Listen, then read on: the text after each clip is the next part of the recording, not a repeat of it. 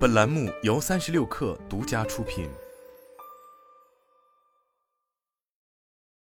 本文来自界面新闻。过去几年，网络电影经历了从火爆到行业整体下行的转折点，影视行业从业者也在反复讨论网络电影是否会消亡的话题。一些数据可以印证从业者的悲观情绪。广电总局最新发布备案公示显示，二零二三年一月通过规划备案的网络电影共有三十七部，而在去年同期，网络电影的拍摄备案高达一百二十七部。整整缩水了百分之七十以上，而广电总局监管中心数据显示，二零二二年网络电影出品机构一千三百零五家，比二零二一年的一千六百一十一家减少了三百零六家；制作机构四百零三家，比二零二一年的五百二十一家减少了一百一十八家。这背后是网络电影分账票房的一路下滑。自媒体文娱头版统计数据显示，二零二零年有三部网络电影分账票房破五千万，七十八部作品票房破千万元，但到了二零二二年，千万级别的网络电影只剩四十八部。分账票房同比二零二一年下滑了百分之五十五。在资本的刺激下，网络电影从二零一四年在爱奇艺平台首次出现之后，数量一路走高，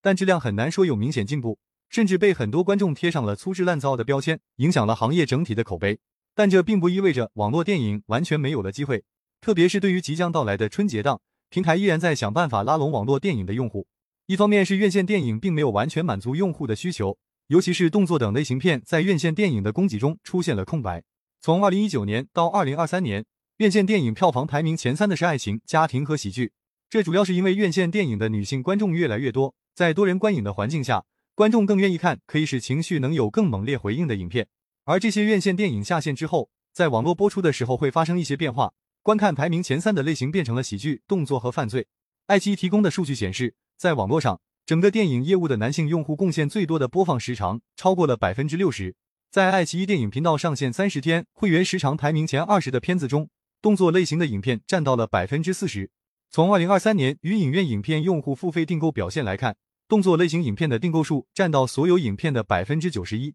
并不是动作片的类型没有市场需求了，而是院线电影市场因为观众的变化供给出现了空白。从当下的供给来看，比较猛烈的动作片主要来自好莱坞。但是中国观众对外片的感觉和喜爱度确实也没有之前那么高了。实际上，在供给端，武侠动作电影的制片方也遇到了一些困境，非常需要网络渠道发行。据一九零五电影网报道，知名演员吴京在出席活动时表示，武侠电影突破遇到了难题，一部小成本动作电影试图冲击春节档，但不敢。吴京所说的这部影片很可能是《目中无人》。《目中无人》在豆瓣的评分为七点一分，是二零二二年口碑最佳的网络电影。这部片子以院线电影的标准制作，但最终还是无缘大荧幕。目中无人总制片人魏君子表示，院线的宣发成本非常高。二零零零年之后，武侠电影都集中在了大片上，用大导演、大的武术指导和知名演员，新人的机会不多，这导致人才的更新、储备和培养上出现了一定的断层。新人需要机会去拍，也需要中小制作的影片去给他们历练。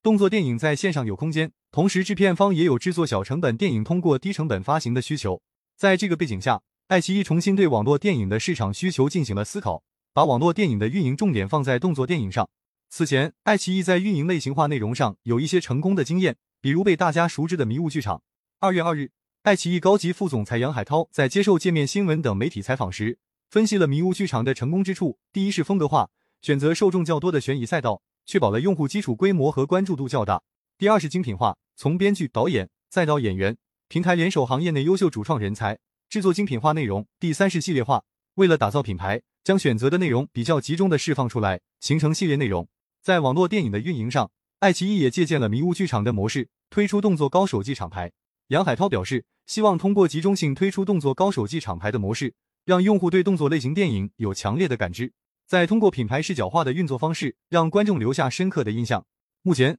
爱奇艺动作高手记已有一部挡马夺刀上线，在即将到来的春节档。爱奇艺还将上线《目中无人二》《饥饿》和《末路狂刀》三部影片，但网络电影能否真正重获用户口碑，关键仍然取决于内容质量。一些网友对过去几年网络电影的评价是：内容色情、暴力、打擦边球、蹭 IP 的现象多如牛毛，还有一些烂片篡改经典，影片内容到处都充斥着低俗和恶趣味，甚至大肆宣扬不正确的人生观、价值观，误导青少年。正是这些烂片，降低了观众对网大电影市场的期待，甚至是在一点点的消磨观众们的耐心。为了解决过去网大市场存在的问题，保证影片质量，爱奇艺不再只是在选片环节才介入动作高手机中的影片，而是从剧本阶段就开始跟进。剧本和故事必须有新的让观众去共情的点，此外，在网络电影票房分账上，爱奇艺也进行了一些改革。二零二二年四月，爱奇艺网络电影在点播分账基础上叠加会员分账，进一步为电影片方扩展分账模式和分账周期。从今年一月一日起，